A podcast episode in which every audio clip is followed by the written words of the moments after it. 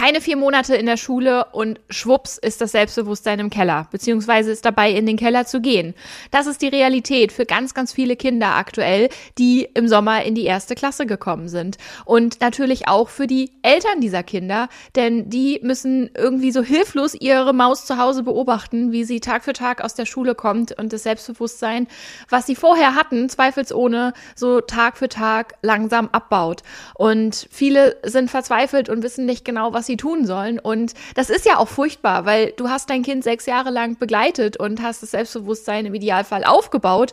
Und dann zuzugucken, wie das in so wenigen Wochen und Monaten wirklich immer weiter runtergeht, das ist absolut nicht schön. Und genau da möchten wir gegenwirken und zwar so früh wie möglich. Und deswegen habe ich dir in dieser Podcast-Folge einmal so die Top 6, wenn man es denn so nennen möchte, Selbstbewusstseinskiller aufgelistet, die in der Schule in Mathe nun mal dafür sorgen, dass das Selbstbewusstsein in den Keller geht. So, und jetzt rede ich gar nicht länger um den heißen Brei drumherum. Wir starten. Let's go. Viel Spaß. Mathe, das wohl powervollste und gefährlichste Fach, wenn es ums Thema Mindset geht, um Glaubenssätze und um Selbstbewusstsein. Mathe, das Fach, was, wenn es gescheit vermittelt wird, deinem Kind so viel fürs Leben mitgibt und heute wie später den Alltag erleichtert. Mathe, das Fach, was am meisten polarisiert. Hi, ich bin Jana, die Matheflüsterin, und in diesem Podcast erfährst du, wie viel Power in Mathe und Logik steckt, wie du dein Kind vor den negativen Glaubenssätzen beschützen und ihm eine gefestigte Grundlage ermöglichen kannst. Gemeinsam machen wir dein Kind Mathe stark. Schön, dass du hier bist und jetzt ganz viel Spaß mit Zwischen Mathe, Logik und Mindset. Wie schön, dass du wieder eingeschaltet hast. Und ich bin ganz ehrlich, dich habe ich hier am liebsten. Denn du bist bereit, die Extrameile für dein Kind zu gehen. Du bist nicht bereit, vom Schulsystem zu akzeptieren, dass es dir sagt, ach, jetzt warte mal ab, das wird schon wieder und wir gucken erstmal, wie sich das Ganze so entwickelt. Nein, du hast ein Gefühl, dass hier irgendwas nicht stimmt. Du hast deine Mama-Intuition und auf die kannst du dich immer verlassen, egal was dir da eingeredet wird. Und das ist mir total wichtig, dir das auch zu sagen. Du hast diese Intuition und die ist goldrichtig, weil die weiß, was für dein Kind am besten ist. Und wenn das Schulsystem sagt, ach naja, ganz viele Kinder verlieren Anfang der ersten Klasse die Motivation, aber das ist normal, das renkt sich dann schon ein. Ja, bei ganz wenigen vielleicht, aber bei den meisten renkt sich das nicht wieder ein. Und wie fatal ist das denn, auf dem Rücken der Kinder zu sagen, ja, wir warten erstmal ab. Denn was ist, wenn es schief geht? Ja, dann hat das Kind halt ein Problem. Und dann ist das Kind halt auch schon lange in den Brunnen gefallen im übertragenen Sinne. Und dann kann man ja auch irgendwie vielleicht noch was fixen. Es gibt eine ganze Industrie der Nachhilfe. Also eine ganze Industrie baut sich darum auf, dass man zu lange gewartet hat und das Kind schon so tief in den Brunnen gefallen ist, dass man dann über Jahre da irgendwie dann Nachhilfe organisieren muss. Und das kann nicht angehen. Wir müssen das Problem ja am Schopf packen, wirklich an der Wurzel greifen, weil kein Kind hat verdient, dass man erst wartet, bis es schiefgegangen ist. Wir möchten das doch bitte im Voraus verhindern. Und dafür bin ich hier da. Und wenn du sagst, ja, das gefällt mir auch, dann sind wir hier genau das richtige Match. Und jetzt starten wir mit den sechs gängigsten Selbstbewusstseinskillern in der Grundschule für die kleinen Mäuse. Punkt Nummer eins. Ein Erwachsener sagt zu deinem Kind, das ist doch eine ganz leichte Aufgabe. Guck noch mal hin. Das ist aus deiner Sicht eine ganz leichte Aufgabe. Und auch wenn du weißt, dass dein Kind die Strategien dafür hat und das Werkzeug dafür schon hat, kannst du in dem Moment nicht beurteilen, ob es für dein Kind auch in diesem Moment eine leichte Aufgabe ist. Und ich ich kann es aus eigener Erfahrung sagen, mir rutscht es auch immer noch manchmal raus, obwohl ich darum weiß und ich korrigiere mich dann auch vor dem Kind und sage, es tut mir leid, ich habe das gerade bewertet, sag du mir, was es gerade ist. Und das möchte ich dir eben auch ans Herz legen. Es ist nicht schlimm, wenn es dir noch rausrutscht, weil so wurden wir alle konditioniert. Wir haben den Spruch ja selber hunderttausendmal gehört. Aber versuch dich da mal zu korrigieren. Denn es kann sein, dass dein Kind an diesem Tag so viel Info in den Kopf bekommen hat, so viel Info-Overload hat, dass einfach so viele Informationen noch frei in der Gegend rumfliegen und sich noch nicht geordnet haben. Und dann herrscht da so ein Stück weit Schneesturm im, im Kopf deines Kindes mit so vielen neuen Infos. Und nach so einem Schultag, da hat dein Kind ja sechs, sieben Stunden wirklich einfach Infos in den Kopf gekriegt und dann hat es im Zweifel einfach gerade nicht den Zugang oder die Sicht auf das Werkzeug, auf die Strategie, auf das Wissen, was es braucht, um diese Aufgabe zu lösen. Und im Zweifel sieht dein Kind die Aufgabe und macht sich selbst schon fertig, weil es weiß, okay, eigentlich kann ich das, aber ich komme gerade nicht drauf. Und jetzt sagt Mama auch noch, das ist leicht, aber ich komme gerade nicht drauf. Und dann entsteht schon so eine halbe Panik. Und das ist ja genau das, was wir nicht wollen. Deswegen wenn du siehst, dass dein Kind da jetzt nicht sofort mit der Lösung um die Ecke kommt, dann kannst du natürlich sagen, oh, das war jetzt aber leicht, oder? Dann ist das ja aber schon geschehen und dann kannst du es im Nachhinein interpretieren und dein Kind kann dir zustimmen. Das ist eine ganz andere Situation. Aber wenn die Lösung nicht sofort da ist, am besten eben nicht die Aufgabe bewerten, sondern lieber mit deinem Kind einfach ganz neutral zusammen die Aufgabe angucken und lass dein Kind die Aufgabe bewerten. Ganz, ganz wichtig.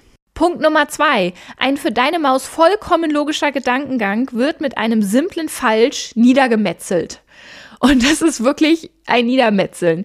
Denn die Kinder, die denken sich was bei ihren Rechenwegen. Und die Kinder denken sich auch etwas hinter einem Ergebnis. Und ja, in dem Moment ist es für uns Erwachsene falsch, weil wir haben ja das richtige Ergebnis sofort im Kopf. Aber bei dem Gedankengang, den dein Kind da hatte, ist zu 99 Prozent sicher, ganz viel richtig gewesen. Und da kann, da kann es verschiedene Gründe haben, warum das Ergebnis dann falsch war. Das kann sein, dass einfach der letzte Schritt der Rechenstrategie fehlt. Das kann sein, dass das eine Rechenstrategie ist, die zum Beispiel bei Plus und Minus funktioniert, aber leichte Unterschiede hat bei Plus und bei Minus und die dein Kind aber noch nicht raus hat. Das kann sein, dass dein Kind erstmal Minus rechnen sollte, fünf Aufgaben, und auf einmal springt es in Plus und dann ist es so in der Minusstrategie drin, dass es die dann auch bei Plus anwendet oder andersrum. Also es kann so viele Möglichkeiten geben, was da schiefgegangen ist. Das Ding ist, für dein Kind ist dieser Gedankengang vollkommen logisch, weil dein Kind hat ja diesen einen Logikfehler noch nicht entdeckt. Und wenn da einfach nur ein Falsch vor den Latz geknallt wird, dann denkt sich dein Kind, pff, ja, aber da war doch ganz viel richtig, weil das ergibt ja alles Sinn. Und da ergibt ja auch ganz viel Sinn. Und wenn das nicht gewertschätzt wird, dann macht sich dein Kind ja selber fertig und denkt sich, okay, alles war falsch. Und dann wird es das in Zukunft nicht mehr anwenden. Und dann sagt im schlimmsten Fall auch ein Erwachsener noch, hey, aber das konntest du doch vorgestern noch. Und dann denkt sich dein Kind, ja, vorgestern konnte ich das noch, gestern war es auf einmal falsch. Was denn jetzt? Und auch das, das werde ich heute noch ein paar Mal sagen in dieser Folge, denn die Kinder hinterfragen das System ja noch nicht. Die Kinder kommen nicht auf die Idee, okay, vielleicht ist ja mit den Erwachsenen um mich rum was nicht richtig, vielleicht machen die ja was nicht so, wie es sein sollte. Das hinterfragt ein Kind nicht. Beziehungsweise dafür muss man es ihm erstmal beibringen und ihm dafür ein Bewusstsein geben. Und das ist bei sechs- und siebenjährigen Kindern in der Regel noch nicht geschehen. Fair enough. Aber solange das nicht da ist, wird ein Kind so eine Ungereimtheit immer auf sich beziehen. Und was passiert dann? Das Selbstbewusstsein geht in den Keller. Und genau das wollen wir natürlich nicht. So, während Punkt Nummer eins und zwei jetzt Dinge sind, die du auf jeden Fall ändern kannst für deine Maus, ist Punkt drei leider etwas, was du zumindest von der Aktion her nicht ändern kannst. Und das ist, wenn alle Mitschüler in der Schule, in der Klasse fertig werden mit zum Beispiel einem Arbeitsblatt und dein Kind wird damit nicht fertig. Und dann kommt so die Aussage vom Lehrer, der Lehrerin, ja, nimm das bitte mit nach Hause, mach es zu Hause fertig. Habe ich original in einer ersten Klasse so erlebt mit einer kleinen Maus. Es war wirklich ein Mädchen, sie war noch nicht fertig, alle anderen anderen waren fertig. Und die Lehrerin sagte das so im Nebensatz. Die hat sich dabei auch nichts Böses gedacht und sagte, ja, pack's bitte in deinen Schnellhefter, nimmst du mit nach Hause, machst du zu Hause fertig. Die Lehrerin ist wieder nach vorne gegangen, hat irgendwas anderes gemacht. Ich saß hinten drin, hab hospitiert und hab das beobachtet und die kleine Maus brach sofort in Tränen aus und brach komplett zusammen auf ihrem Platz. Und ich bin dann hingegangen und hatte das nur so am Rande mitgekriegt, was sie denn, also worum es genau ging. Und dann habe ich gesagt, was ist denn los? Und dann unter Tränen hat sie mir das erzählt, aber so jetzt muss ich das mit nach Hause nehmen und alle anderen sind fertig und das heißt, ich bin nicht schnell genug und das heißt, ich kann dann nicht mit meinen Freunden aufs Gymnasium und oh Gott und die hat sich einen Kopf gemacht, ich sag es dir. Und ich meine, das war eine erste Klasse Maus. Da war dieser Druck vom Gymnasium auch schon so drin und dann war sie nicht schnell genug und alle anderen waren schon fertig und sie war nachmittags auch noch verabredet. Das hat sie mir dann hinterher in der Pause erzählt und hatte dann Angst, dass die Verabredung nicht stattfindet, weil sie ja jetzt extra Hausaufgaben hat und so weiter. Und da machen sie sich fertig. Aber was macht das denn mit der Psyche deines Kindes? Nichts Gutes. Ich glaube, da sind wir uns einig. Und das, und auch das, alles, was auf die Psyche geht, geht über kurz oder lang natürlich auch auf das Selbstbewusstsein, weil dann traut sie sich das am nächsten Tag ja auch nicht zu. Da muss man wirklich mit dem Mindset arbeiten und mit ihr zusammenarbeiten und sie wieder aufbauen und stark machen. Im Idealfall ja gar nicht erst nötig machen, dass das nötig ist. Aber wenn es nun mal passiert, ähm, und da kann man natürlich auch schon vorher gucken, dass einfach dieser Druck für die andere Schule nicht aufgebaut wird, dass deine Maus einfach so selbstbewusst ist, dass sie sagt, okay, heute habe ich geträumt, heute war ich ein bisschen langsamer, so what, ist nicht so schlimm. Da habe ich übrigens auch in der Podcast-Folge mit Dorina drüber gesprochen ähm, mit der Empathietankstelle. Ähm, schau da mal drunter, ist nur ein paar Folgen unter dieser. Da haben wir auch drüber gesprochen, wie du dein Kind für solche Situationen im Schulsystem stark machen kannst. Da möchte ich dich dann nochmal drauf verweisen, weil da ähm, hat, kam auch von Dorina unglaublich wertvolle Tipps, auch mit Körperankern und was dein Kind da einfach für Strategien mitnehmen kann, um sich da selbst vorzuschützen. Also an dieser Stelle ein ganz wertvoller Hinweis. Aber auch das macht natürlich was mit dem Selbstbewusstsein deines Kindes. Punkt Nummer vier, und auch das ganz weit verbreitet, ist einer der häufigsten Kommentare, die ich unter meinen TikToks lese. Ein richtiger Rechenweg wird als falsch bewertet, weil die Lehrerin einen anderen Rechenweg sehen wollte. Und ganz ehrlich, da hätte ich auch keinen Bock mehr. Und am Anfang ist es vielleicht noch so eine Trotzphase, die ich zu 100 Prozent bei jedem Kind verstehen kann, weil ich habe das richtig gerechnet, aber jetzt war es halt doch falsch, weil meine Lehrerin wollte halt was anderes haben. Ja, aber es ist halt dann trotzdem noch nicht falsch. Aber das ist am Anfang noch so ein, ja, okay, ist mir doch egal. Beim zweiten Mal ist es schon, boah, jetzt habe ich schon wieder eine schlechtere Note, nur weil ich anders rechne. Am Anfang ist es noch ein anders rechnen. Irgendwann wird es dann ein, ich kann es ja eh nicht richtig machen, ich kann es ihr ja eh nicht recht machen. Und das das, das macht ja Sinn. Also man kann total nachvollziehen, wie die Kinder das dann denken. Aber aus diesem, ich kann es ja eh nicht richtig machen, wird halt auch ganz schnell im Kopf, ich kann es ja eh nicht. Und dann verlieren sie so den Glauben an sich selbst, wenn alles, was sie hinschreiben, als falsch bewertet wird. Und dann ist das Ergebnis zwar richtig, aber oft gibt es ja auf den Rechenweg mehr Punkte oder gleich viele Punkte wie aufs Ergebnis. Und auf der Note, in der Note wirkt sich das dann halt trotzdem aus. Negativ. Und auch da, ja, da bist du so ein bisschen gefragt natürlich, dass du auch in die Schule gehst und da dich für dein Kind einsetzt, beziehungsweise, dass ihr das zu Hause ganz klar besprecht, okay, welche Rechenstrategie möchte die Schule denn jetzt gerade? Welche Rechenstrategie ist jetzt in der nächsten Arbeit gefragt von deiner Lehrerin? Und selbst wenn ihr zu Hause mit einer anderen Rechenstrategie arbeitet, weil die für dein Kind logischer ist, weil dein Kind dadurch erst die Chance hat aufs Verständnis, dann ist es natürlich trotzdem wertvoll, wenn du mit deinem Kind sagen kannst, okay, hier zu Hause die hat dich verstehen lassen, diese Rechenstrategie. Aber für die Schule gucken wir uns diese jetzt auch nochmal an. Und dann könnt ihr diesen Punkt so ein bisschen ah, ja, eliminieren, sag ich mal. Aber er ist natürlich trotzdem super ärgerlich und auch das ist aber ein großer Grund, warum die Kinder in diese erst null Bockhaltung kommen und die Motivation und den Spaß dran verlieren und irgendwann halt auch glauben, ich kann es ja eh nicht. Punkt Nummer fünf. Und den finde ich fast schon hinterlistig, denn die Kinder werden in Sicherheit gewogen und dann kommt auf einmal so ganz plötzlich dieses Edgy Badge, du kannst es doch nicht.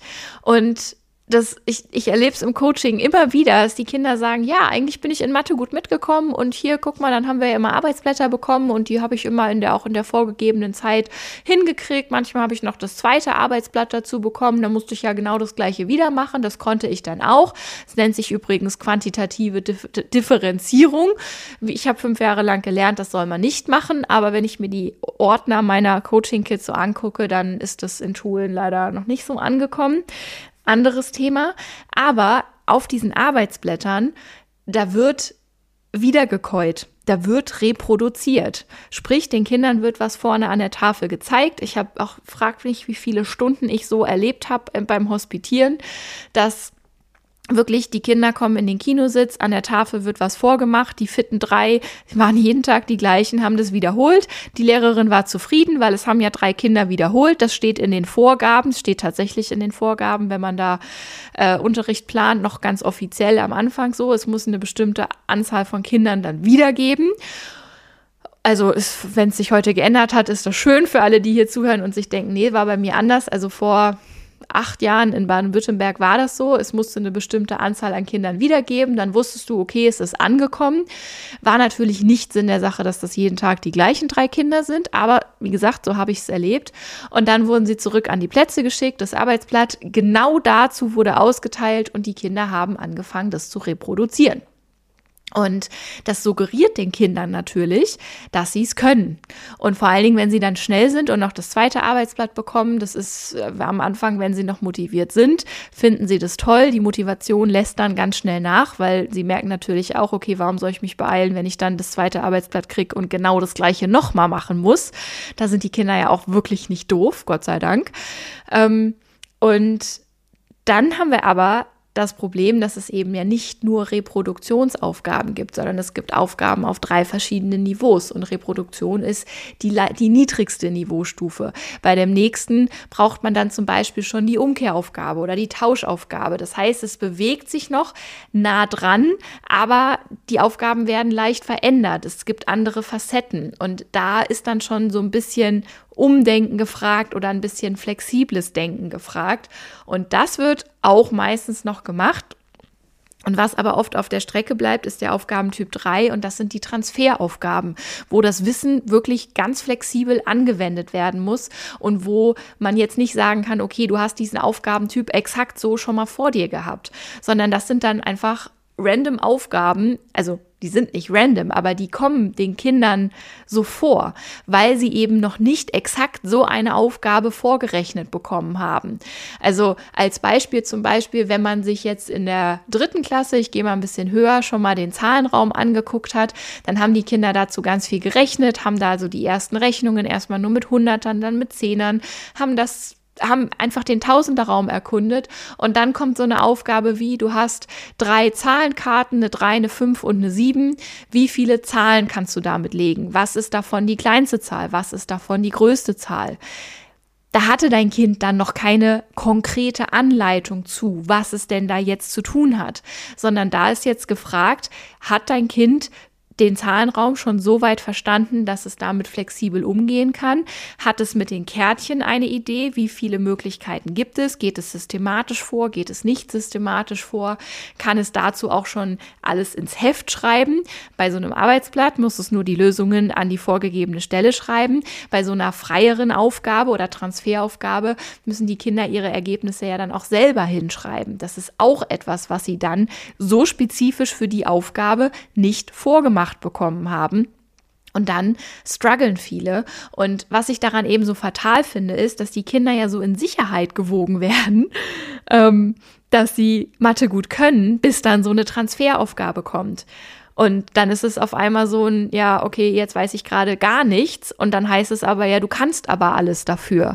Das macht für ein Kind auch keinen Sinn, weil du hast es ihm ja, du hast ihm ich sag mal, 95 Prozent alles vorgekaut, genauso wie es das machen soll. Und jetzt kommst du auf einmal und sagst, du hast dafür alles. Nee, sonst kriegst du aber auch noch die Erklärung. Jetzt kriegst du sie auf einmal nicht mehr. Und wenn dein Kind das dann nicht kann, aber diese Hilfestellung eben auch dann nicht bekommt und von Anfang an nicht gelernt hat, dann selbstständig flexibel damit zu denken, dann bezieht es sich, da sind wir wieder zurück bei diesem, dein Kind durchschaut das System ja noch nicht, dann sind wir wieder zurück bei, dein Kind bezieht es auf sich. Und jetzt sagt die Lehrerin, du kannst dafür alles, ich habe aber keinen Lösungsansatz für die Aufgabe, ergo funktioniert das nicht. Ja, ist doof. Last but not least, der letzte Punkt. Deine Maus fühlt sich nicht sicher begleitet. Und dazu möchte ich wieder aufs Klettergerüst-Beispiel gehen. Und ich verlinke dir auch nochmal das Klettergerüst-Video hier unten in den Show Notes, dass du dir das auch nochmal angucken kannst, solltest du das Bild noch nicht kennen, weil dieses Bild ist so großartig, dass wir einfach die Mathematik als Klettergerüst sehen und deine Maus mit sechs Jahren wird unten in dieses Klettergerüst reingestellt sozusagen. Und das heißt, jetzt musst du bitte anfangen, da hoch zu klettern. Was aber bei den meisten ist, ist, und das ist leider bei vielen Lehrern in der Schule auch, die Mathe fachfremd unterrichten oder einfach auch keine gescheite Mathe-Didaktik-Ausbildung bekommen haben, weil viele Unis das zum Beispiel nicht machen und nicht vermitteln, werde ich ganz oft drauf angesprochen von Lehrern und Lehrerinnen oder auch teilweise von Lehrern, die jetzt bei mir im Kurs sind, weil sie sagen, hey, ich sehe bei dir, wie viel mehr Ahnung du davon hast. Wo hast du das gelernt? Und ich sage, naja, ich war an der pädagogischen Hochschule, nicht an der Uni. Da ist ein Unterschied. Aber ja, das heißt, viele Lehrer sind in diesem Klettergerüst oben und nicht bei den Kindern. Und du als Mama und Papa, ihr seid auch oben, weil ihr habt es ja auch mit 6, 7, 8 schon gelernt und seid hochgeklettert auf dieses Klettergerüst der Mathematik. Und man kommt da so ohne weiteres nicht runter. Dafür braucht es dieses Hintergrundwissen und den Perspektivwechsel. Und jetzt schmeißt man die Kinder mit sechs Jahren in dieses Klettergerüst und sagt ihnen, hey, du sollst jetzt anfangen zu klettern, wir helfen dir. Ja, aber wo bist du denn, um zu helfen? Du sitzt ganz oben in der Spitze und die Lehrer auch, wenn es blöd läuft. Und alle erwachsenen Ansprechpartner und Helfer sitzen oben in der Spitze und rufen runter, hey, komm mal hoch, ich rufe dir zu, wie, es ist nicht so schwer. Und jetzt stell dir bitte deine kleine Maus in einem Klettergerüst vor, wenn es da zum ersten Mal hochklettern soll. Das Klettergerüst ja im Verhältnis überdimensional groß ist im Verhältnis zu deinem Kind und dein Kind sich da festklammert und einfach einen Erwachsenen neben sich bräuchte zur Sicherheit. Und wenn es diesen Erwachsenen nicht hat, dann ist es doch most likely, dass es sich gar nicht traut, bis ganz nach oben zu klettern und aber auch sich von dir und von allen Erwachsenen, die da oben sitzen, nicht unterstützt fühlt und auch nicht wirklich ernst genommen fühlt. Und Dadurch, dass wir aber wieder, da sind wir wieder zurück bei, diesem, bei dieser Systemgeschichte, dein Kind hinterfragt ja nicht, dass du da falsch sitzt oder dass die Lehrerin da falsch sitzt, weil dein Kind geht ja davon aus, dass ihr alle nur das Beste für es wollt. Und das stimmt ja grundsätzlich auch. Trotzdem seid ihr falsch positioniert. Und dein Kind hinterfragt aber nicht das, sondern dein Kind hinterfragt sich, warum reicht mir das nicht, dass mir das jetzt von oben zugerufen wird. Es sollte mir reichen, weil sonst wären die Erwachsenen ja woanders. Ich habe aber das Bedürfnis, dass hier jemand neben mir ist und ich komme nicht nach oben. Ich bin hier eingefroren und ich komme weder vor noch zurück. Aber es kommt keiner zu mir runter, um mich hier abzuholen. Und das ist aber ja meine Schuld. Das ist total verquer und das passiert alles unterbewusst, aber es passiert leider. Und da gilt es, die Kinder abzuholen. Und das ist auch was, was ich einfach immer wieder berichten kann aus dem Coaching, wenn ich dann zu den Kindern ja runtergehe. Ich habe das ja fünf Jahre lang studiert, wie man zu den Kindern runterklettert und wie man sie da abholt. Und wenn die Kinder dann auf einmal merken, oder oh, ist jemand auf Augenhöhe, da passiert ganz viel. Und das ist der Grund, warum Kinder bei mir zum Beispiel auch sich 60 Minuten lang konzentrieren können. Das ist der Grund, warum Kinder da so aufmerksam zuhören auf einmal und schon nach einer Stunde völlig verändert sind, was Mathe angeht und einen ganz anderen Blick darauf haben oder nach der Stunde freudestrahlend zu ihren Mamas sagen, boah, das hat Spaß gemacht. Zum ersten Mal seit langem hat Mathe Spaß gemacht. Und das liegt einfach daran, dass sie im Klettergerüst auf einmal nicht mehr alleine sind, sondern das Gefühl haben, okay, wenn ich jetzt abrutsche, dann fängt mich jemand auf. Und wenn sie das nicht haben, dann ist es halt einfach super schwierig. Und stell dir, wie gesagt, deine Maus im Klettergerüst vor, zum ersten Mal, deine ne, Minimaus mit sechs und dann das Riesenklettergerüst. Und wenn da niemand ist, der sagt, ich fange dich auf, wenn was ist, ich bin da. Und wenn du abrutscht, ist das nicht so schlimm, weil ich stehe ja unter dir, dann würde sie sich im Zweifel auch nicht da hochtrauen und dann wäre es völlig okay, weil da ist es was Physisches, was voll, voll einleuchtet und logisch ist. Aber bei Mathe ist es leider nicht so, weil das so unsichtbar passiert alles. Hui, das war länger als geplant, aber jeder Punkt für sich ist einfach so wichtig und das Schöne ist ja, dass da Punkte dabei sind, die du verändern kannst. Da kannst du heute anfangen, den Unterschied zu machen, indem du aus aufhörst, diesen Satz zu sagen, das ist doch ganz leicht, indem du anfängst mit deiner Maus zusammen die logischen Gedankengänge nachzuvollziehen und zu gucken, was ist da schiefgegangen, indem du deine Maus vorbereitest, was in der Schule passieren kann und einfach solche Dinge wie mit dem falschen Rechenweg im Voraus schon eliminieren kannst, im Idealfall. Und du kannst dich natürlich auch im Klettergerüst auf den Weg nach unten machen, um dein Kind abzuholen, da wo es ist, um da zu sein, genauso wie deine Mama Intuition ist auch auf dem Spielplatz physisch im Klettergerüst machen würde. Und was du auch machen kannst, ist die Kommunikation mit deinem Kind üben und in den Transfer gehen. Und auch da gibt es ja super viele Möglichkeiten, wie du das auch spielerisch üben kannst und wie du diese Erkenntnisse und das tiefe Verständnis, was dein Kind vom Zahlenraum und den Zahlen und den ganzen Rechengesetzen und Rechenstrategien braucht, wirklich nochmal festigst und nochmal auf eine andere Ebene bringst, weil dann hat dein Kind die Chance auch beim Transfer zu sagen, hey, okay, ich habe das an andere wirklich verstanden und jetzt kann ich flexibel damit spielen. Und dann habt ihr super, super viel gewonnen und dann kannst du zumindest vier von diesen Punkten schon mal zu Hause eliminieren und damit aber auch für die Schule deutlich abschwächen, sodass dein Kind da absolut nicht mehr so anfällig ist und das Selbstbewusstsein deines Kindes da unantastbar wird. Und das ist ja unser Ziel. Vielen, vielen Dank fürs Zuhören. Vielen, vielen Dank für deine Zeit. Ich freue mich, wenn du die Folge an andere Mamas weiterleitest, die ebenfalls diesen, diese ab, dieses abflauende Selbstbewusstsein bei ihrem Kind beobachten und dagegen steuern wollen. Und ich freue mich natürlich auch immer, damit machst du mir die allergrößte Freude, wenn du das weiterschickst schickst an Eltern, die noch gar keine Schulkinder haben, sondern Kindergarten- und Vorschulkinder, sodass wir es für diese Kinder gemeinsam verhindern. Und dass es da gar nicht erst aufkommt, weil die Mamas von Anfang an vorbereitet sind. Damit machst du diesen Kindern das größte Geschenk und das ist, das kannst du dir jetzt vielleicht noch gar nicht vorstellen, aber ich glaube, du wärst, wenn es bei euch jetzt schon ein Stück weit fortgeschritten ist, auch dankbar gewesen, wenn du dieses Wissen vorher gehabt hättest, um es für dein Kind zu verhindern.